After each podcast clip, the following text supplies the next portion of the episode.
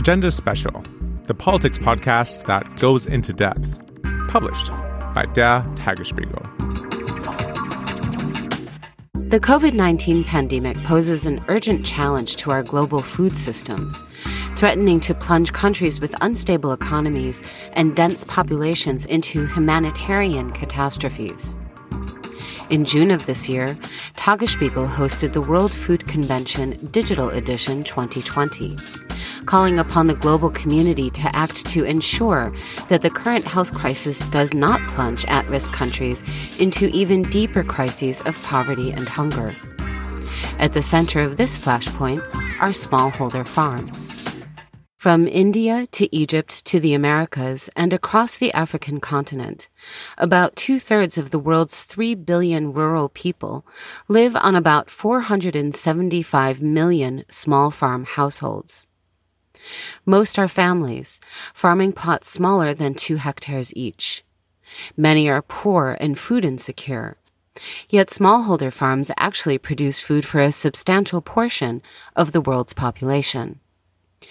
Today we're going to be talking about smallholder farms focusing on Africa and what conditions look like for them during the current coronavirus crisis and what lies ahead.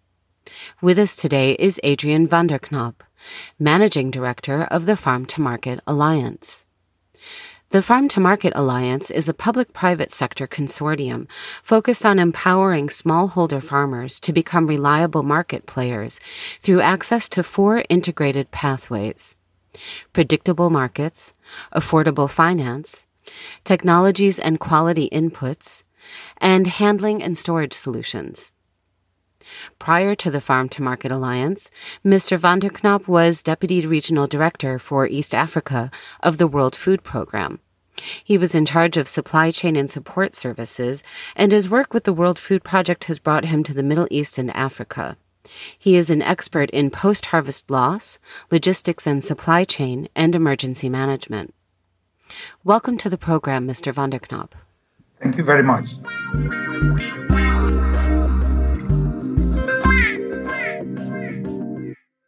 We're focusing on Kenya with this particular edition of the podcast, and we're talking about the living reality in Kenya during the corona crisis.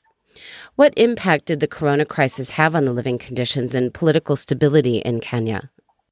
The impact, apart from the health impact, the economic impact you can see. There's a, a lot of people uh, have not the, the, jobs anymore that they had before. Tourism has more or less disappeared, apart from uh, the local tourism, but the international tourism has disappeared.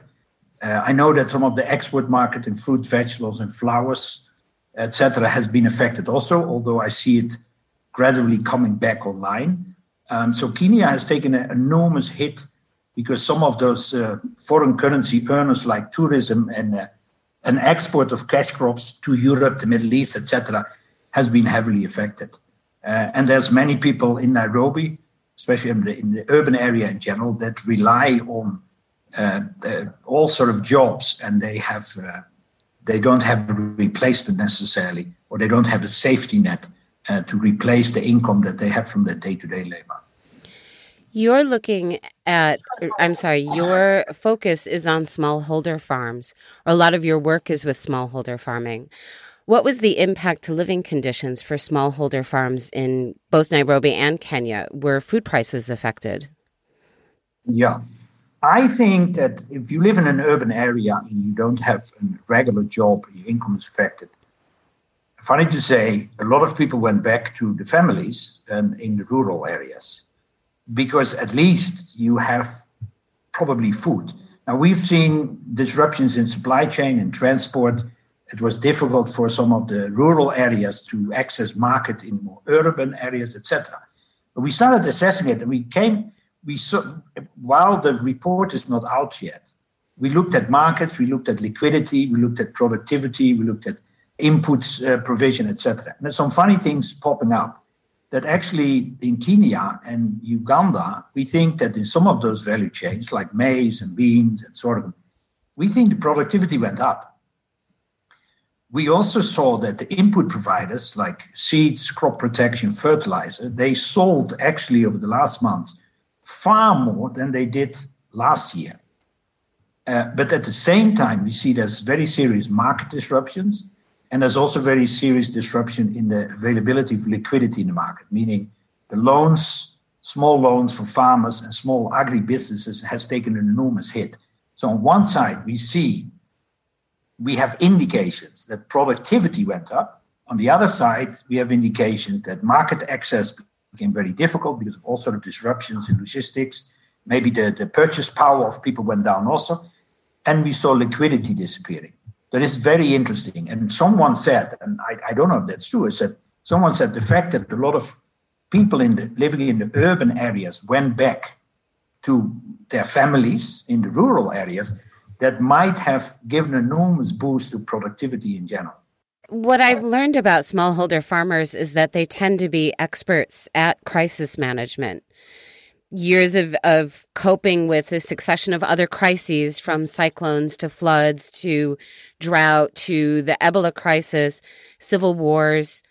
Um, they've taught them, I think, more than most how to deal with a disaster. But this pandemic is a bit different, isn't it? It's proving to sort of turn everything on its head from supply chain to value chains. What do small farmers need to do in the long and short term to get through this crisis and become reliable market players? Just on the crisis itself, one of the main things that I, I think we haven't measured that that can have an enormous effect is actually the health. Because if it affects in in general older people more, and the older people that I mean, the average age of the smallholder farmer that is the, the main owner or the main driver, etc., mostly men, but sometimes also women, is 60, 62. So the health crisis can have an impact on those families. The vulnerability for a smallholder farmer is yes, the weather, yes, market, predictable market, yes, access to finance, but it's also that a lot of them do not have access to proper health insurance or they don't have health insurance. So that means if, let's say, if the breadwinner of the family falls sick, priority will be the, to pay the hospital bills or the medicines, etc. And that means money that they have to invest in seeds and fertilizers not available. So I think that in general it is already a major point of vulnerability for the smallholder farmers. And I think now, because the crisis is in the urban areas, same as a bit in, in other countries, but now it starts spreading to the rural areas. And I think this can be devastating for them because suddenly the breadwinner is might be more affected than the younger ones. And that will have a very negative effect. So that is for the pandemic. In general, on the smallholder farmers, I see the whole value chain of building a rocket. And if you build a rocket, even the smallest element that is wrong can cause that rocket to explode. So the trick with building a rocket is that you have a good concept and design, but every small detail has to be taken care of. And I, this is the vulnerability from the, the value chain. We know that seeds have to be available, or that mechanization has to be available, or credit needs to be available, or market needs to be available. But there's a lot of different variabilities that makes the value chain for the smallholder farmers so difficult. And I think we often overlook those small variables that can cause it to, to, for a negative effect for the farmer. Just think of it like you, you have a bucket with water, and the, the water that you put in the bucket, that's your investment. Now, if you have big holes in the bucket, that's obvious. You fix those holes, and there can be liquidity, that can be access to market, etc. But even if there's a small hole that you won't notice, if you come the next day, your bucket is empty.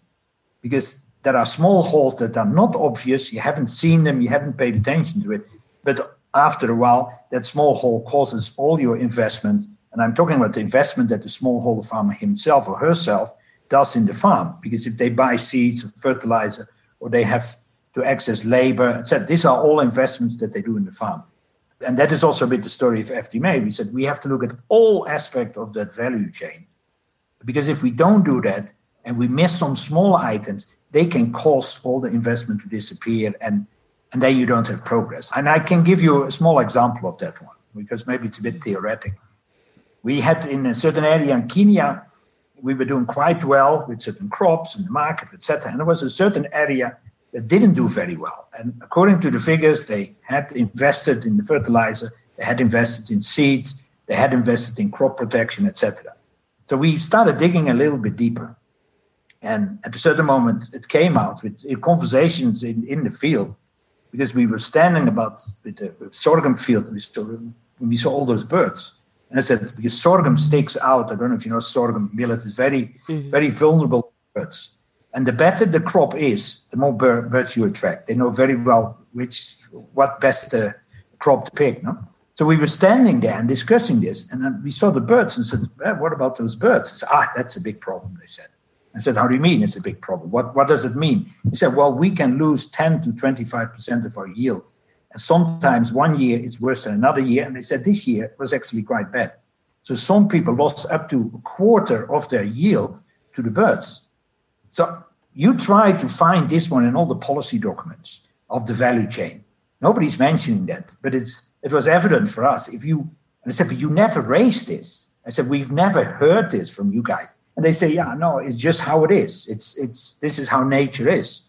We just live with it, etc. I said, well, but it doesn't mean we can't find a remedy against it. And, and by the way, scarecrows in Africa doesn't work. Birds here are, or they are a bit tougher and maybe a bit more clever. what works in Holland that doesn't work here. So mm-hmm. anyway, but we said, but we have to find a solution for it because if, if you can lose up to a quarter of your of your food and said that means all your profit, all your investment has been, you know, there was no return on investment. Right. So this is an example of one of those small variables that we look at all the aspects of the value chain and if we see a gap or a problem, we said, okay, how can we solve that? And how can that be solved in general? And that is often, those small ones are often overlooked. Good. That, that's a nice um, way to sort of get to my next question, which is, can you tell us a little bit more how about how the Farm to Market Alliance operates? As you say, you're looking at these small elements um, that often get overlooked in larger policy reports and larger um, data gathering efforts. But what are the other things that the Farm to Market Alliance does and structure wise to help smallholder farmers and the agribusiness in general? So on the macro level, because our we have two objectives, and you mentioned that in your in your introduction. Yeah, we want to increase the income resilience of the farmer through commercially sustainable uh, building value chains. So looking at that, so we if we see a marketable surplus yeah, of a farmer, even if it's small. The next step is where is then the market? Can we come up with a predictable market? So that's the two pillars. And if we have that, then we're going to see where are those gaps in the value chain, uh, logistics service provision or liquidity, or that the right seeds and crop protection is not available, etc. And then we try to attract mainly commercial companies to invest in that value chain, invest their time, their efforts, etc. We don't pay them; they don't pay us. Yeah? So we don't do it ourselves, but we try to find mainly private sector partners who can come in, who see a promise of a value chain, and who are crucial to play along because we need them for mechanization or whatever. So that's on the macro level. Now, how does that work on the micro? Uh, this macro. How does that work on the micro level? For for the food crops like maize, sorghum, beans, soya beans, etc. We have what we call a model, the Farmer Service Center, which is a big name, but it's actually this is the entity that is there for the farmer. I call it also, let's say, a commercial extension worker. The smallholder farmers often do not get the right advice.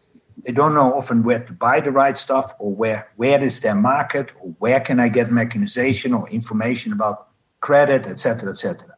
So our model is, we call that the Farmer Service Center. In Kenya is a one or two person business. They have two, 300 farmers in their portfolio and they help them with access to inputs. They help them with access to market.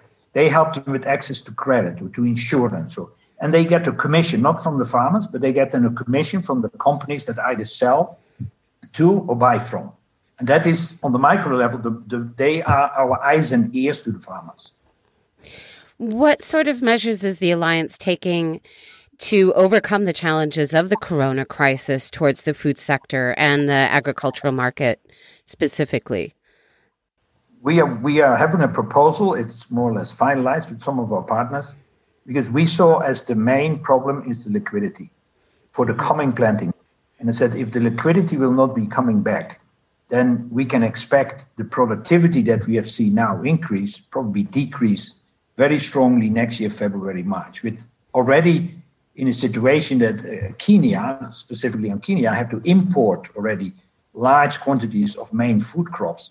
Now, next year, with the, the heavy hit they got on the economy, it will be more difficult. So we think it's incredibly important to bring liquidity back in the market. So our proposal is, and we have more or less, we are lobbying now with both private and, and public sector, is that if we can guarantee, if we can come up with a guarantee fund, can we get commercial credit of credit from the commercial lenders, the banks or etc. Can we get them back with a certain promise that we, we have a guarantee fund for a certain percentage?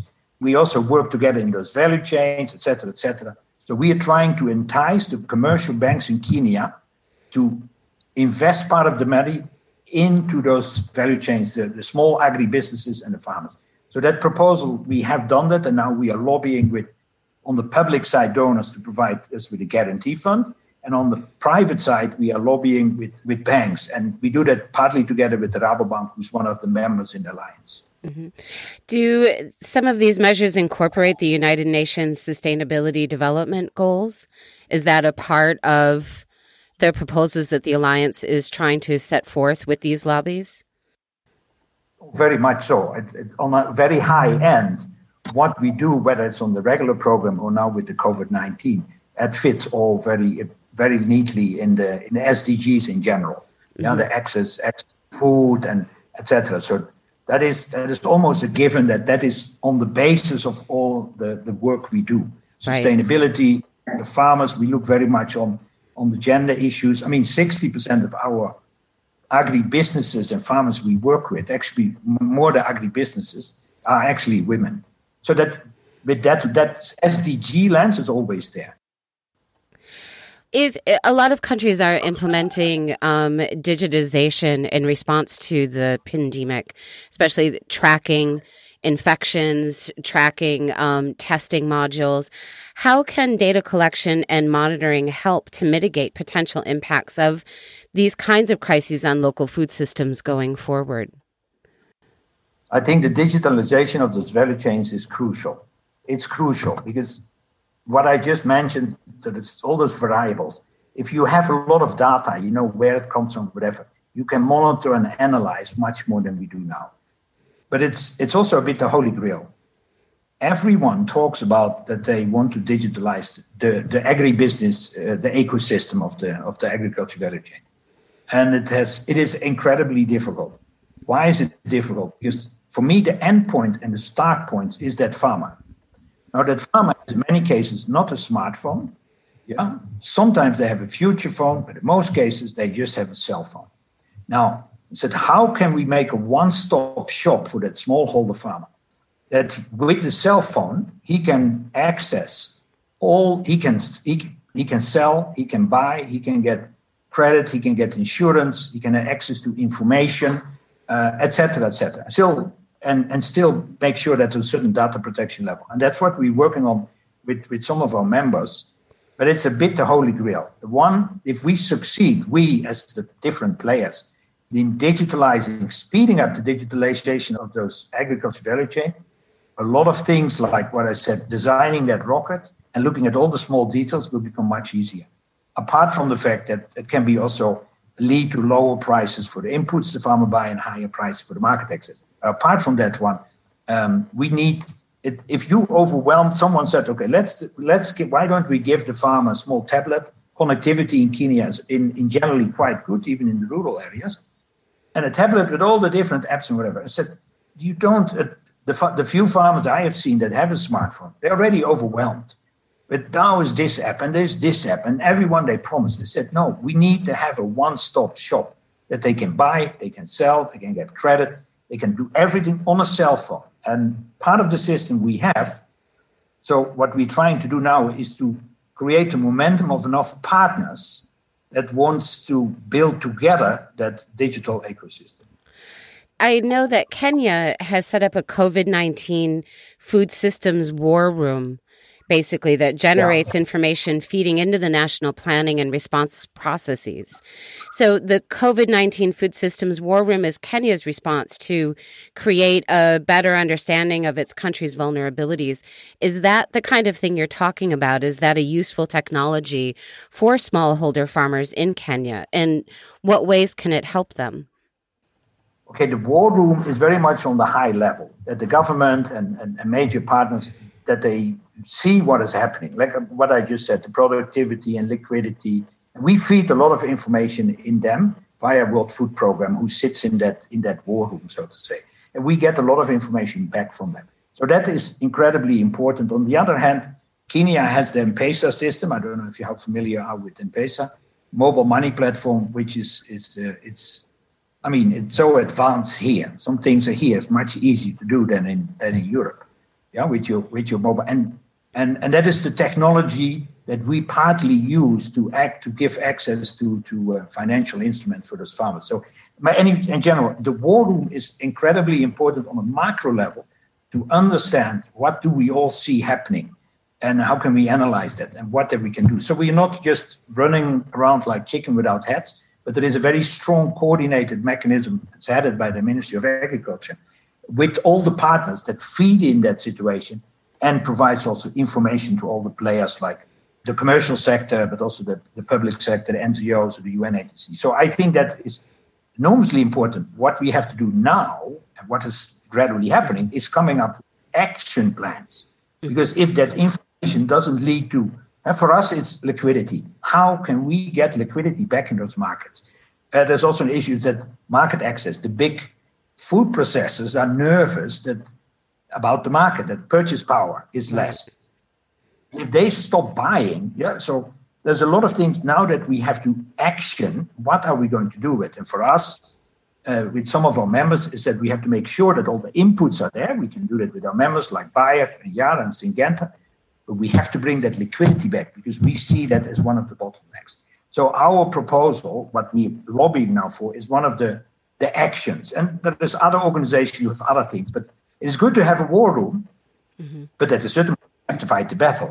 You know, war room is planning and, and strategizing, right. but it has to lead to action. Otherwise, it's it doesn't lead to results, of course. This has been the Agenda podcast with our guest Adrian van der Knaap from Farm to Market Alliance. Thank you for spending time with us today.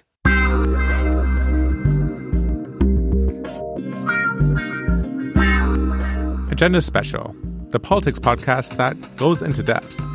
More information at www.agenda-podcast.de.